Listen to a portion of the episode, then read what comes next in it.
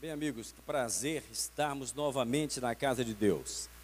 Depois de termos passado por um período, estamos passando ainda de tanta dificuldade, de tanta dor, de tantos momentos em que em que alguns de nós temem. E o medo é algo tremendo. E nós temos medo de algo desconhecido. E o desconhecido é perigoso porque o homem normalmente teme aquilo que ele não conhece.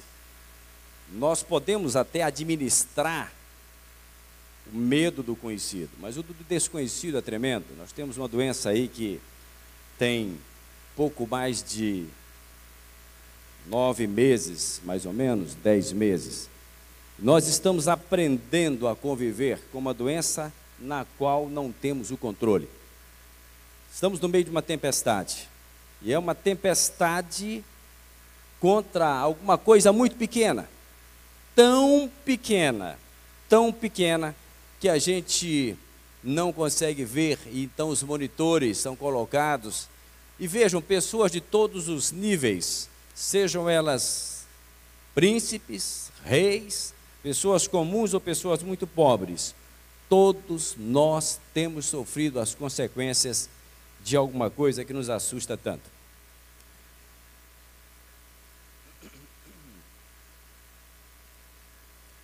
O História Adventista de Belém tem lutado bravamente contra esta coisa pequenininha.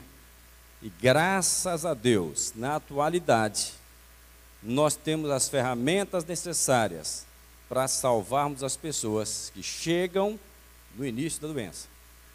Nós, eu digo a medicina tem, não o Hospital Belém só necessariamente. E ali nós temos 500 médicos no Hospital Belém, 1.700 funcionários, 200 leitos, chegamos a 80 leitos de UTI, na fase mais difícil da doença, e nosso pronto-socorro ficou lotado e a doença se apresentava desta forma que vocês veem aí, o pulmão com o Covid, é isso que a gente tinha, isso criando um problema para nós. Eu estava em casa, sentado assistindo pulando de canal na televisão, quando eu vi esta imagem. E a repórter dizia o seguinte: o Papa está subindo as escadarias, eu não me recordo de que lugar, de que igreja, para orar, para pedir que Deus não abandone a humanidade. E eu disse: manda ele descer da escadaria. Ele não precisa subir para pedir isso a Deus. Ele tem que subir para fazer um outro pedido a Deus. Devia ser assim: o Papa está subindo as escadarias da igreja para orar e pedir que a humanidade não abandone a Deus. Deus nunca abandonou a humanidade. Deus não nos abandona, queridos. Nós abandonamos a Deus. Por isso a oração devia ser diferente.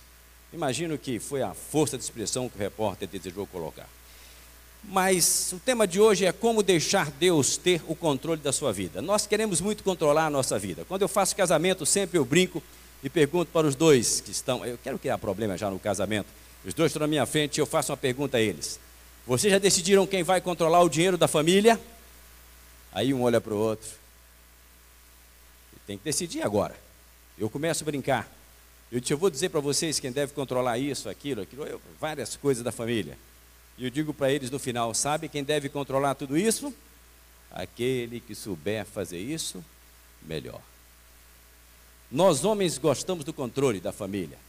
Muitas vezes a esposa nos entrega o controle do lar. E nós ficamos muito felizes. E nós mostramos para os amigos: olha, eu controlo o controle da minha casa, do meu lar, o controle é meu. Mas ela tirou as pilhas do controle. E a gente não olha isso, elas são sábias. Bom, queridos, aqui nós temos um avião. É um avião de controle remoto, bem interessante. Um pouquinho de áudio, Yuri. Deixa eu ver se ele pega. Pegou, mas acho que não deu certo. Vamos... Ah, aí está o avião. Esse avião é tremendo. O camarada. Está com áudio ou está sem áudio? Ele faz coisas tremendas com o avião. Não sei se o Yudi. Deixa eu jogar um pouquinho de áudio aqui, Yudi, para você.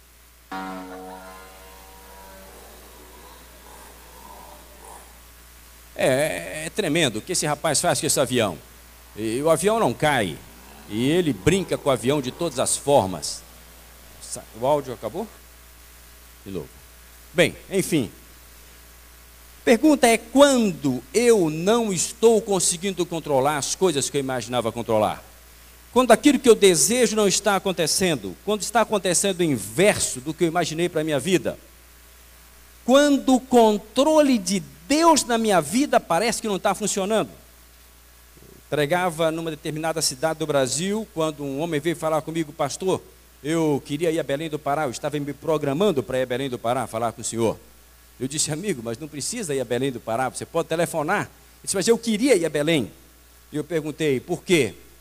Para que o senhor ore a Deus e ele me diga o que eu devo fazer sobre isso, isso, isso, isso, isso. Eu falei, amigo, você não precisa ir a Belém do Pará pedir para o pastor Marcos orar, perguntando a Deus. Deus fala com o pastor Marcos, mas Deus fala com você. E o controle de Deus sobre a sua vida não depende do pastor Marcos. Mas eu tenho aqui um homem que é bem conhecido da igreja. Como é o nome dele? Leonardo Gonçalves. É, bora ver se sai o áudio hoje. Vocês conhecem a história dele, está aqui no, na internet, nós não vamos ler. Ele tem uma voz bonita e ele canta uma, algumas músicas bastante agudas, né? Foi que meu Jesus orou, se entregando ao Pai mais uma vez. E na parte mais aguda dessa música fica assim.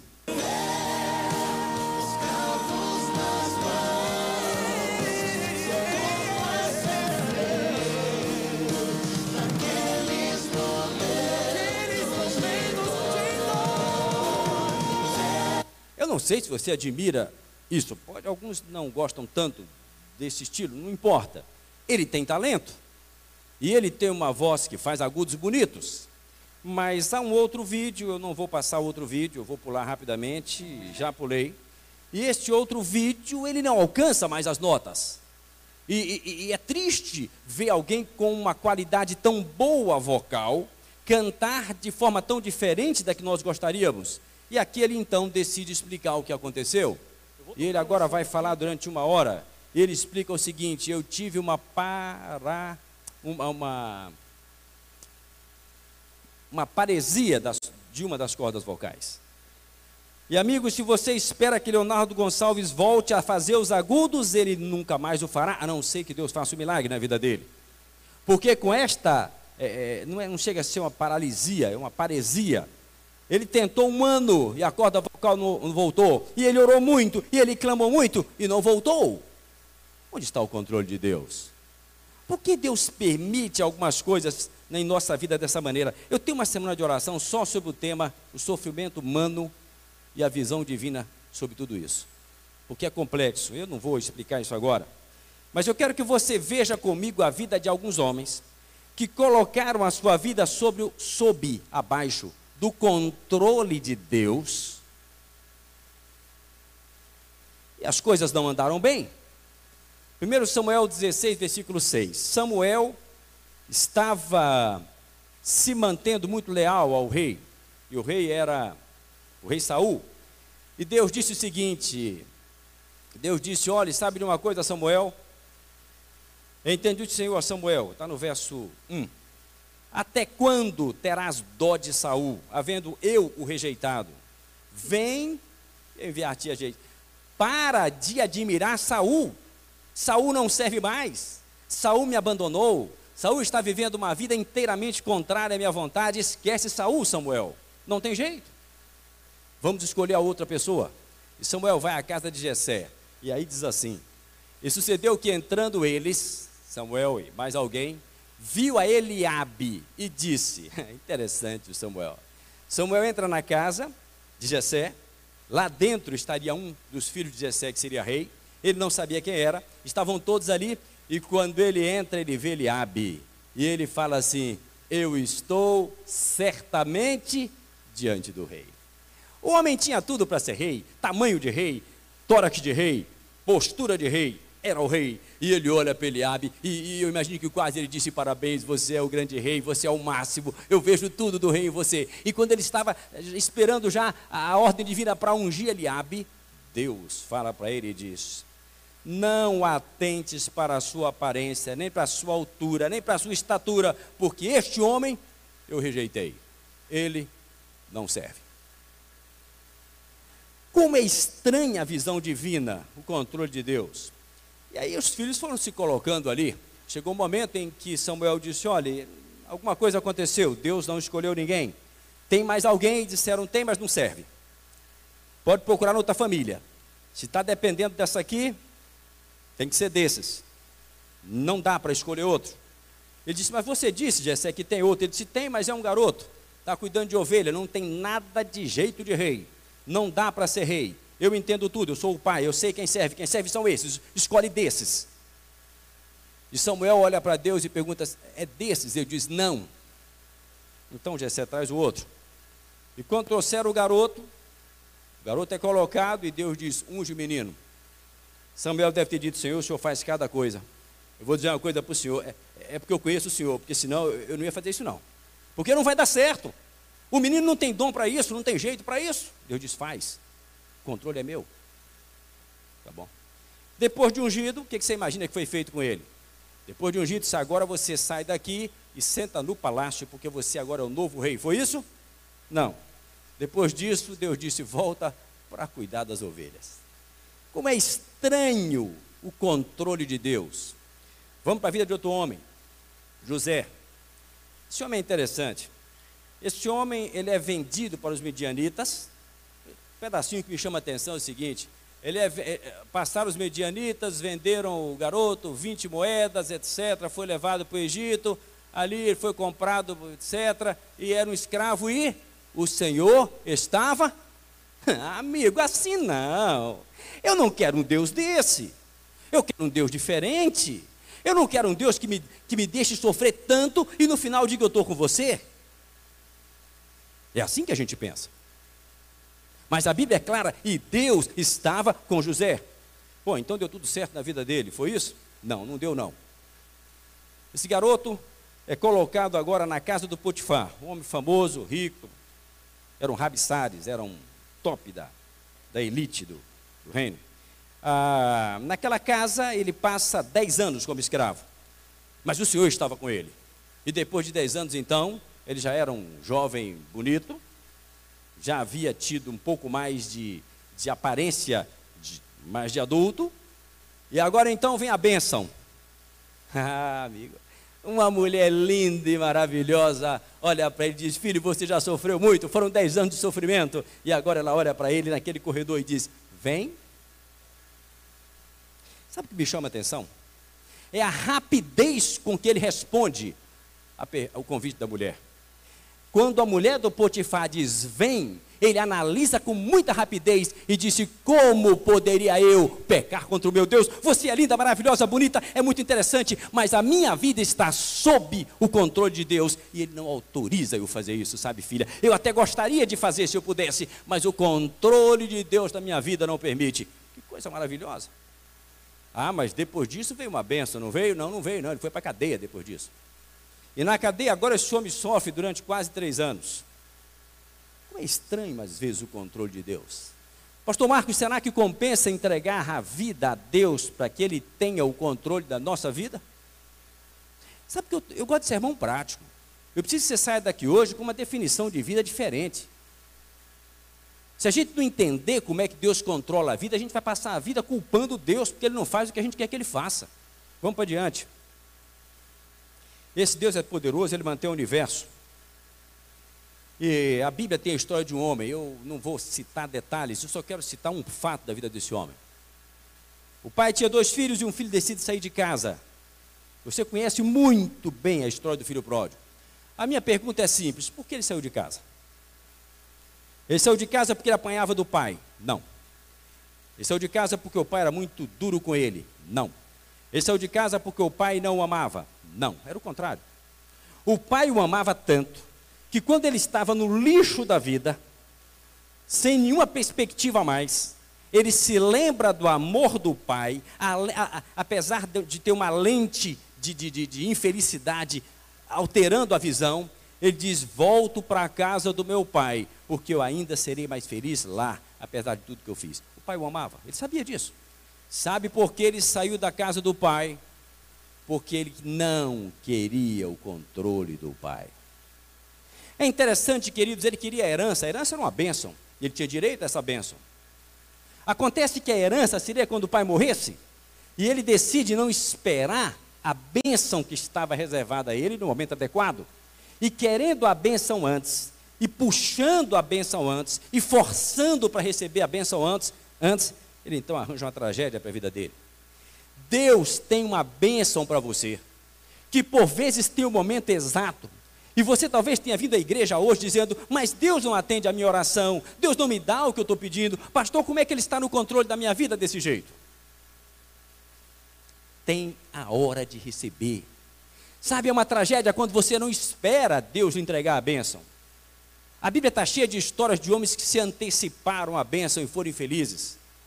Um desses homens dizia: Eu quero um filho, eu quero um filho, eu quero um filho. Deus disse: Calma, eu vou lhe dar um filho e vai ser maravilhoso. Ele disse: Mas eu não posso esperar. E aí, sabe o que ele fez? Em vez de esperar Isaac, foi fabricar Ismael ao modo dele. E foi uma tragédia. Quantas histórias de tragédia acontecem porque nós não esperamos que o controle de Deus execute as coisas no tempo certo? Que coisa! Eu gosto desse amém. Deixa eu abrir um parênteses aqui. Eu tenho uma admiração enorme pela Igreja Assembleia de Deus. Eu tenho por todas, porque são fiéis. Tem muita gente fiel em todas as igrejas. Mas o assembleano gosta de falar um amém com vigor e um aleluia, que a gente fala pouco, né? Mas na subida para o céu vamos falar muito aleluia, vamos aprender. Não tem problema. O fato é que Deus está no controle.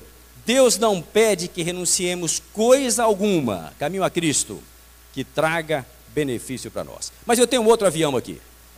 Olha que avião bonito. Esse é melhor do que o outro. Mais sofisticado. Ele dobra o tempo de pouso. É um avião controle remoto espetacular. E agora ele vai voar. Olha que coisa magnífica. É uma velocidade alta. E esse avião ele é capaz de fazer movimentos tremendos. E ele tem uma câmera filmando. Olha aí. Ele tem uma filmadora nele que filma tudo que está acontecendo. Olha que coisa linda. Não, não, não! Não pode. Que tragédia! Tudo perdido, destruído, acabou tudo. Não tem mais nenhum valor.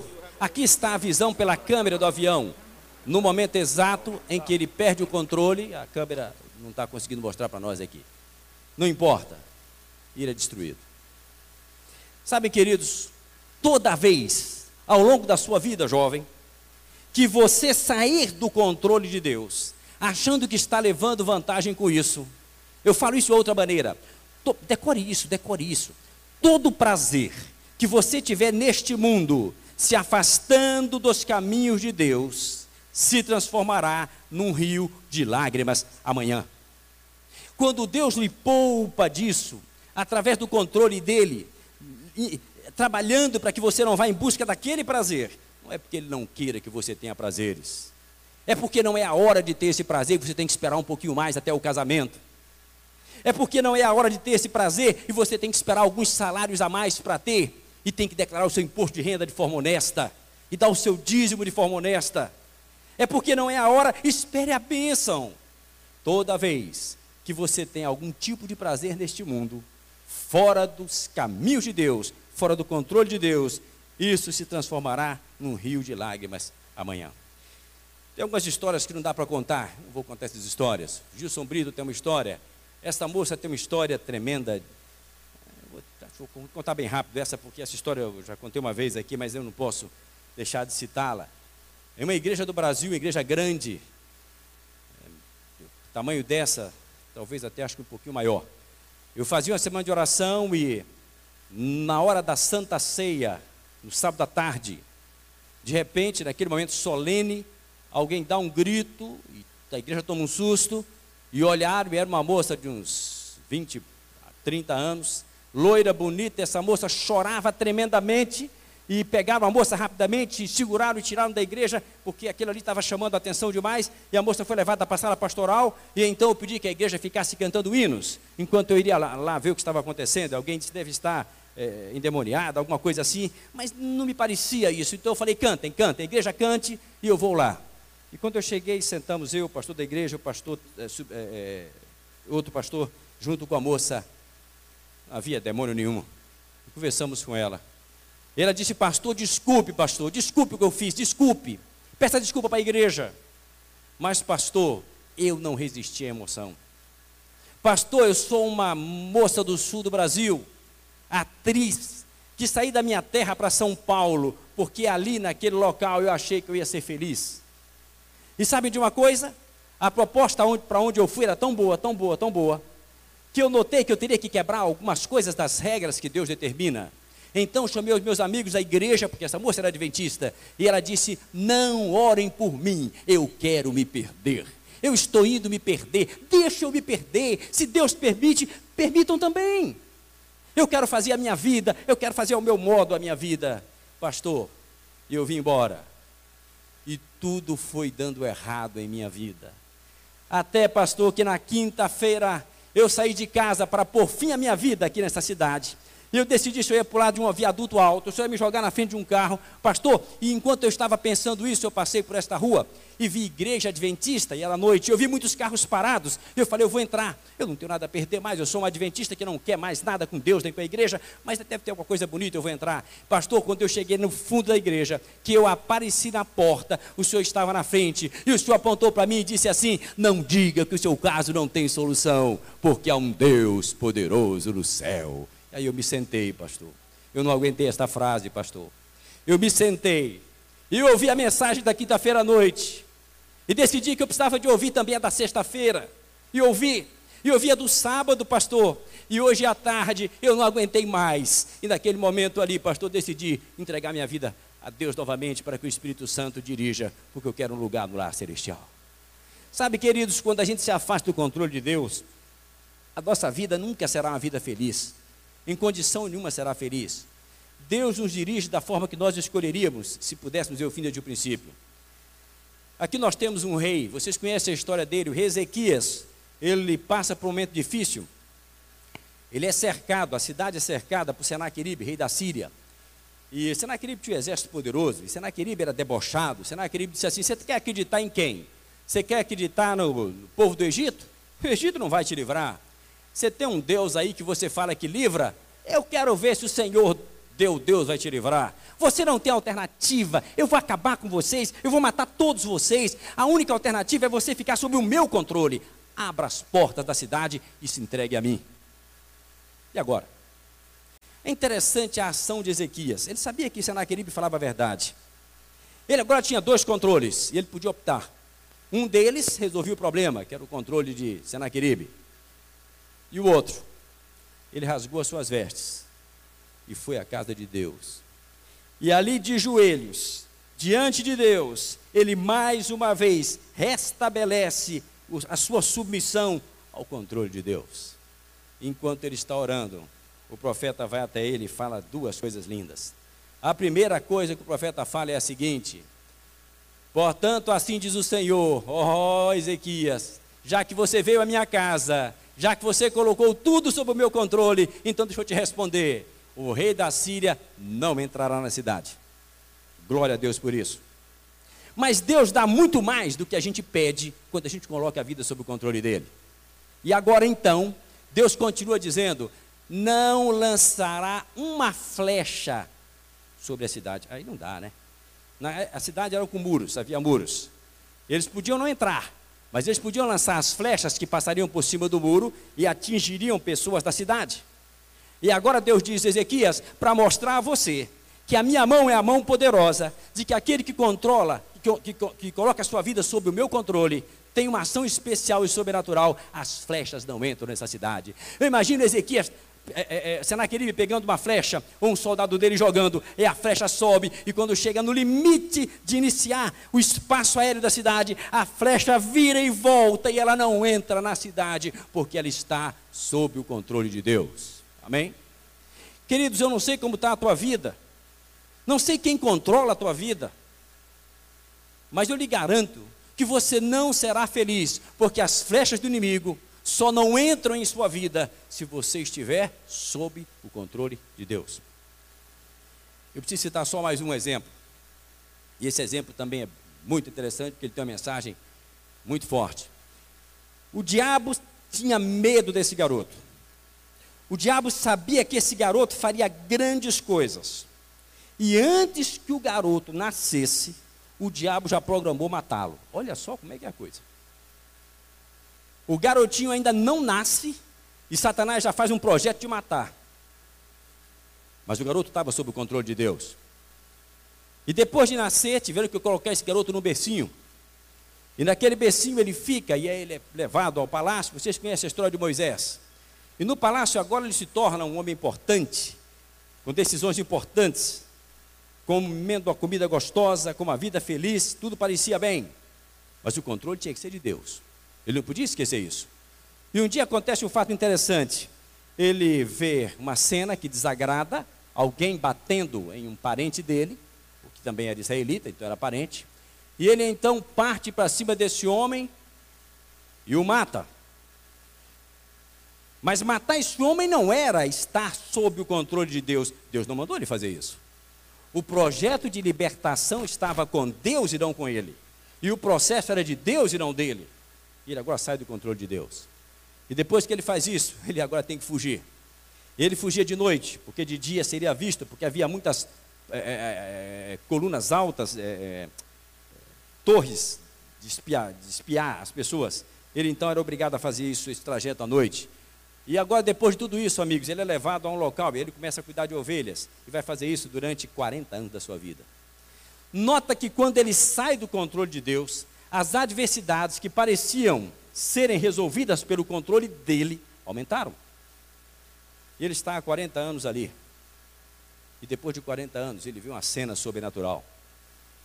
E esta cena sobrenatural tem uma frase sobrenatural que a gente não presta atenção. E vendo ele onde estava, é, disse o Senhor. O Senhor chamou e disse: Moisés, Moisés. Ele disse: Eis-me aqui. E agora Deus se apresenta a ele. Preste bem atenção nisso. Deus chama este homem pelo nome. Este homem que era um fugitivo, um assassino, um derrotado, um abandonado, sem expectativa nenhuma, e Deus diz para ele: Moisés, Moisés. Ele fala: Eu estou aqui. E Deus agora fala: Eu sou o Deus de Abraão, de Isaac e de Jacó. Peraí, peraí, peraí. Tem que explicar isso. Deus de Abraão? Bom, de Abraão tem lógica, porque Abraão era amigo de Deus.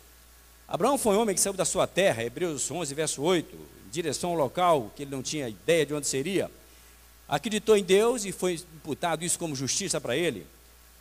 Ah, Abraão era um homem que colocou a vida tanto na mão de Deus, que com 100 anos de idade, quando a sua parte reprodutiva estava morta, Deus dá a ele uma semente tão poderosa, tão poderosa, que esta semente de Abraão entra no útero morto de Sara com 90 anos e faz dali nascer alguém que 42 gerações depois nasce de Maria e chama-se Jesus.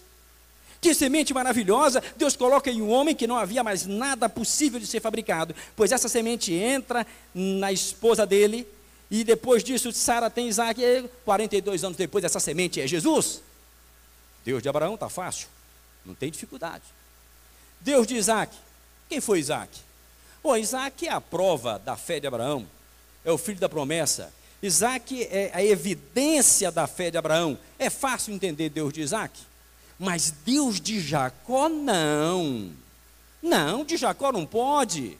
Como Deus de Jacó? Jacó foi um trapaceiro, um mentiroso, um enganador, uma vergonha numa linhagem de homens santos. Jacó não podia ser membro da igreja, não poderia estar cantando no coral, jamais seria um ancião, um pastor, nunca. Jacó não seria nada, nada disso. Por que Deus se associaria com um homem tão ruim como Jacó? Sabe por quê, queridos? É porque existe uma parte de Jacó no coração de cada um de nós que estamos aqui. Deus de Abraão, Deus é Deus dos santos, sim, é Deus daquele que sempre obedeceu os mandamentos, que teve uma vida pura, que casou virgem, é Deus daquele que nunca fumou, que nunca bebeu, que nunca saiu da igreja. Talvez tenha cinco pessoas aqui com essas qualidades. Mas Ele é Deus de Jacó, Ele é Deus daquela moça que não se casou virgem, daquela que ficou grávida antes do casamento, que fez um aborto. Ele é Deus daquele que usa drogas. Ele é Deus daquele que não vê expectativa nenhuma de estar no céu. Ele é o Deus de Jacó. E é isso que me maravilha, irmãos. É isso que me emociona em Deus. Ele é Deus de Jacó. Ele podia dizer, eu sou Deus de Israel, depois da mudança. Não, eu sou Deus de antes da mudança, eu sou Deus de Jacó. Eu preciso terminar. O que está faltando para você, Jacó? Entregar sua vida ao controle desse Deus. Dizer, Senhor, assume o controle da minha vida, porque o Senhor vai me tornar feliz